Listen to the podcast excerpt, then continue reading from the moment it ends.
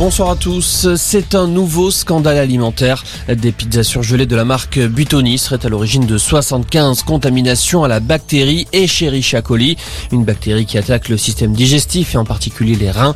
Au moins deux enfants en seraient même morts, d'autres sont dans des états graves. Aurélie, mère de famille dans le Nord, a vu le pronostic vital de son fils engagé à cause de ces pizzas. Une épreuve évidemment difficile à vivre, même si aujourd'hui son fils est rétabli. Quand on vous apprend ça euh, aux urgences de Valenciennes, euh, clairement, euh, je peux vous dire que bah, vous n'écoutez même pas le médecin, en fait, hein, parce que vous vous demandez ce qui vous tombe dessus. bah, vous vous attendez vraiment pas à ça. Pour vous, c'est une gastro, vous pensez à une déshydratation, vous savez, j'en sais rien. Mais jamais, jamais, jamais vous pensez à ça. Et encore moins aux pizzas, parce que du coup, les hôpitaux, ils ont quand même bien fait leur boulot. On a rempli les fameux questionnaires de la santé publique où on a dû retracer notre alimentation jusqu'au 9 février. Donc vous imaginez le truc. On l'a mal vécu, c'est clair. Franchement, c'est un truc de malade, quoi.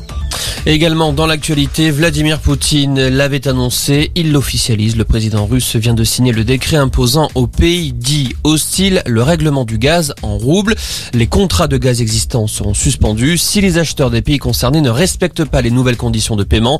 Ces nouvelles règles entreront en vigueur demain, mais l'Europe ne compte pas s'y plier. Selon le ministre de l'économie Bruno Le Maire, la France et l'Allemagne se préparent à un potentiel arrêt des importations de gaz russe.